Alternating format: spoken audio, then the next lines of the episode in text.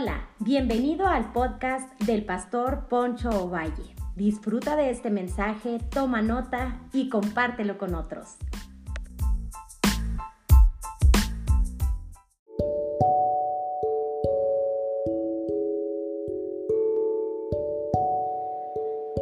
Hola, bienvenidos a un episodio más, a otro segmento más, reflexión de la palabra de Dios. Quisiera en esta hora hablar un tema que yo sé que va a ser de bendición para ustedes, que le he titulado El desierto, un lugar para crecer. Déjenme decirles que todos atravesamos circunstancias difíciles y momentos difíciles. Y quisiera leerles eh, la segunda carta a los Corintios, capítulo 1, versículo 3 y 4, dice, Toda alabanza sea para Dios, el Padre de nuestro Señor Jesucristo. Dios es nuestro Padre misericordioso y la fuente de toda, todo consuelo él nos consuela en todas nuestras dificultades para que nosotros podamos consolar a otros. Cuando otros pasen por dificultades, podremos ofrecerles el mismo consuelo que Dios nos ha dado a nosotros. No cabe duda que Dios es el Padre de toda consolación, Él nos consuela y Él nos ayuda a salir adelante.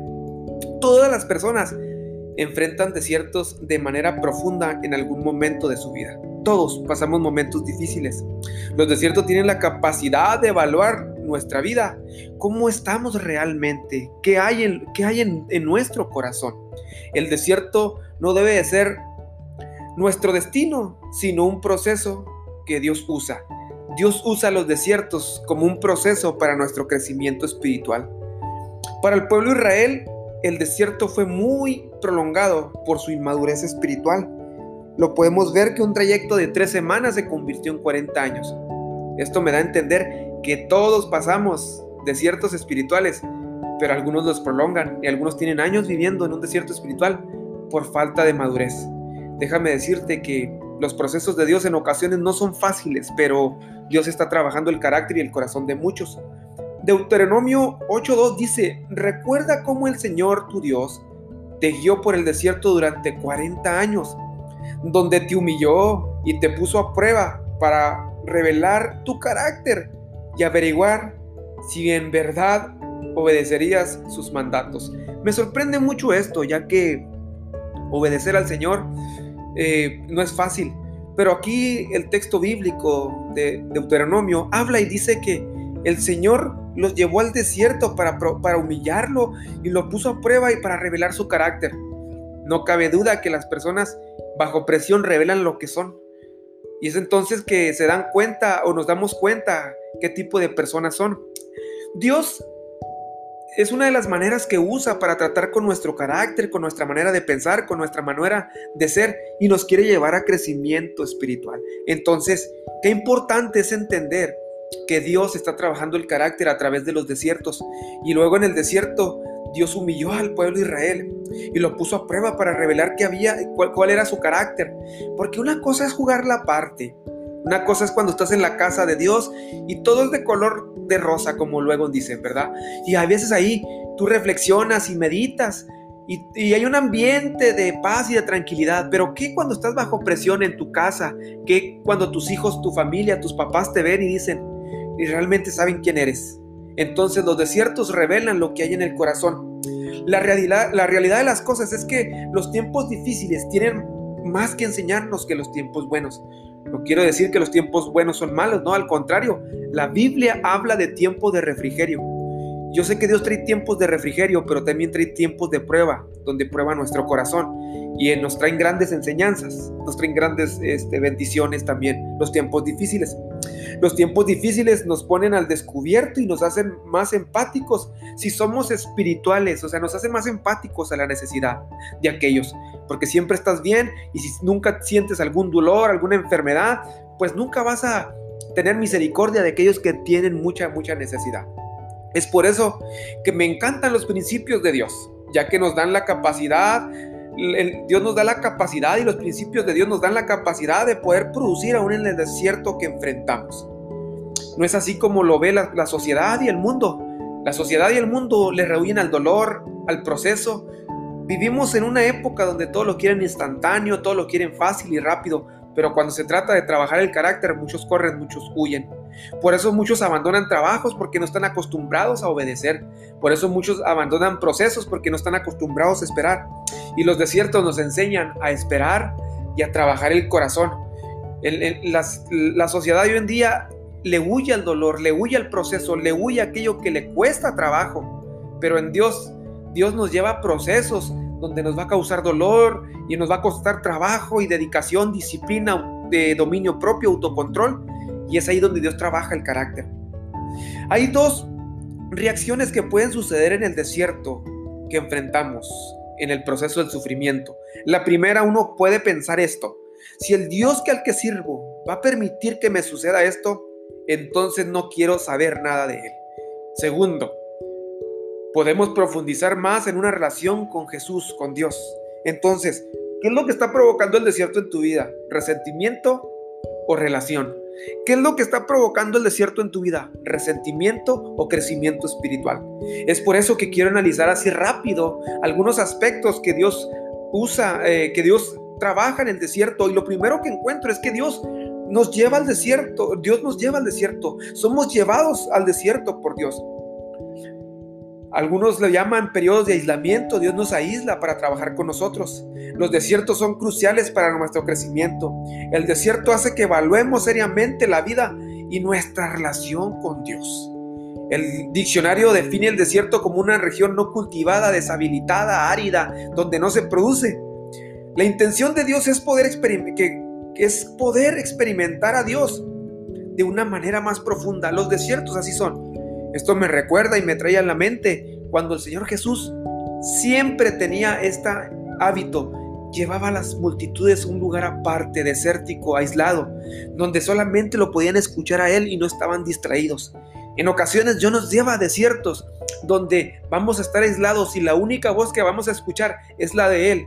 El único consuelo que vamos a recibir es el de Él. El único aliento que vamos a recibir es el de Él. Entonces, no te preocupes, Dios no te está llevando a destruirte en tu desierto. Te está llevando a un proceso, a un cambio, a una transformación, porque quiere una mejor persona de ti. Por eso me sorprende mucho porque hay pasajes en las escrituras que revelan que Dios habla a Israel cómo lo llevó al desierto para transformarlo. Oseas 2.14 dice, pero luego volveré a conquistarla.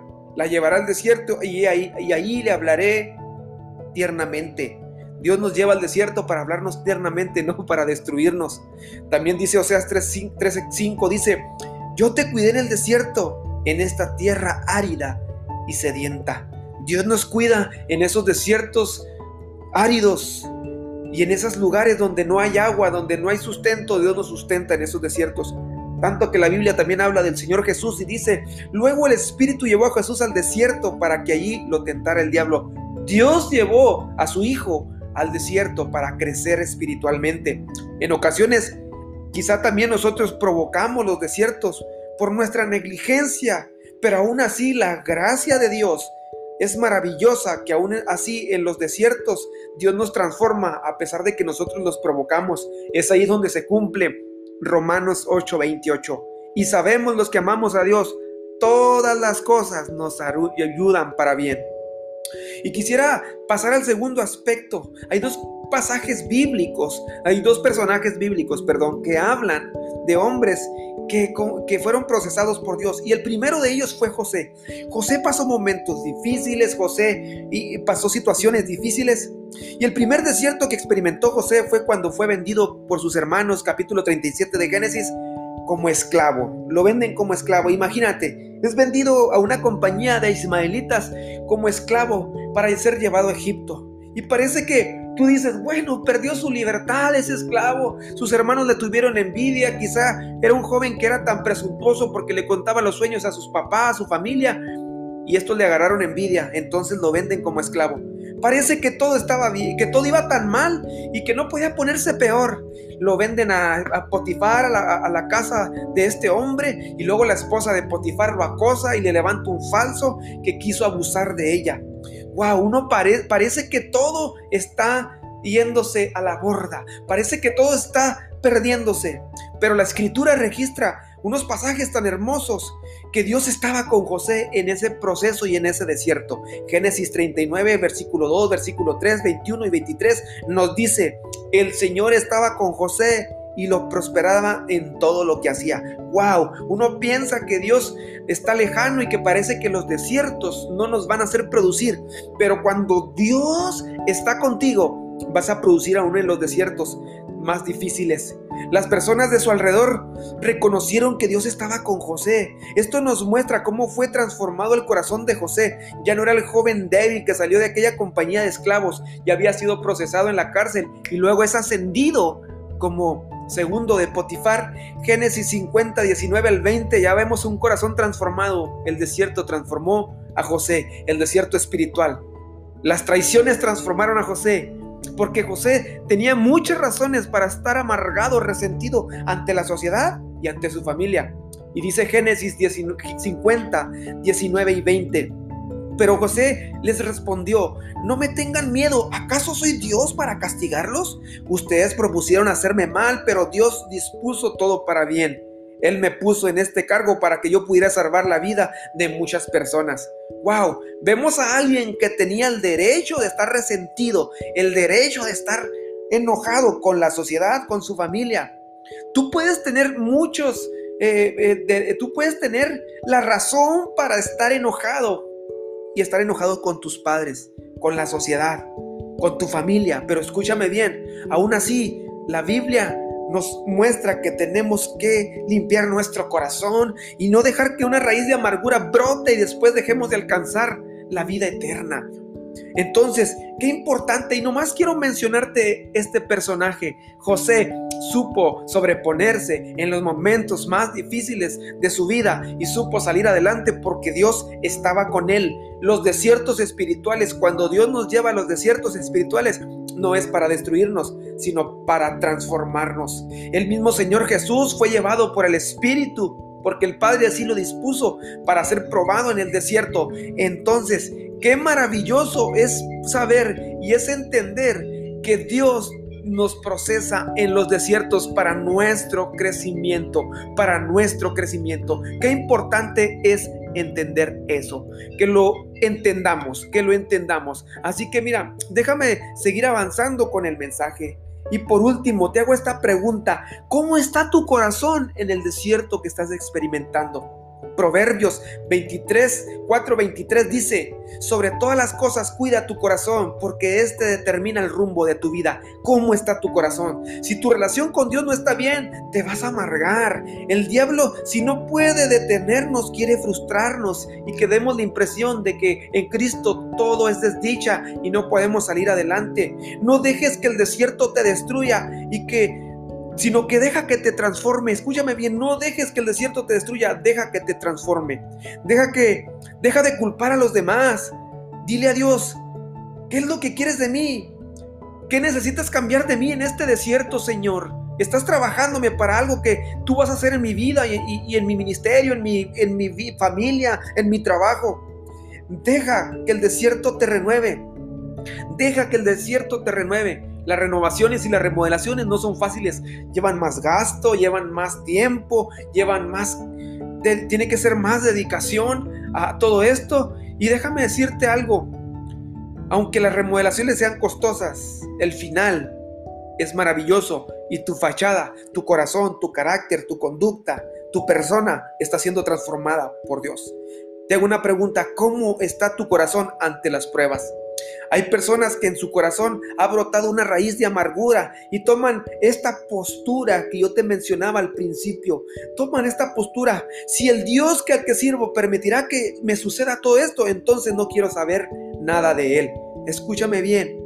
No te amargues, no te frustres. Esos recuerdos, esas situaciones que viviste en el pasado, suéltalas en el nombre de Jesús. Ese desierto que pasaste no era para destruirte, sino para cambiar tu corazón. Así que por eso dice Hebreos 12:15, cuídense unos a otros para que ninguno de ustedes deje de recibir la gracia de Dios. Tengan cuidado de que no brote ninguna raíz venenosa de amargura, la cual trastorne a ustedes y envenene a muchos. Wow, me sorprende mucho eso porque una persona amargada no solamente se trastorna, sino que envenena a otros. Deja que Dios transforme tu vida en el desierto. No tomes una actitud de enojo, de ira, de resentimiento, sino dile al Señor, ¿qué es lo que quieres de mí en este desierto? Transfórmame para tu gloria, transfórmame para tu honra. Así que te mando un fuerte abrazo y recuerda, los desiertos no son para destruirte, sino para cambiarte. El desierto es un lugar para crecer. Hasta la próxima.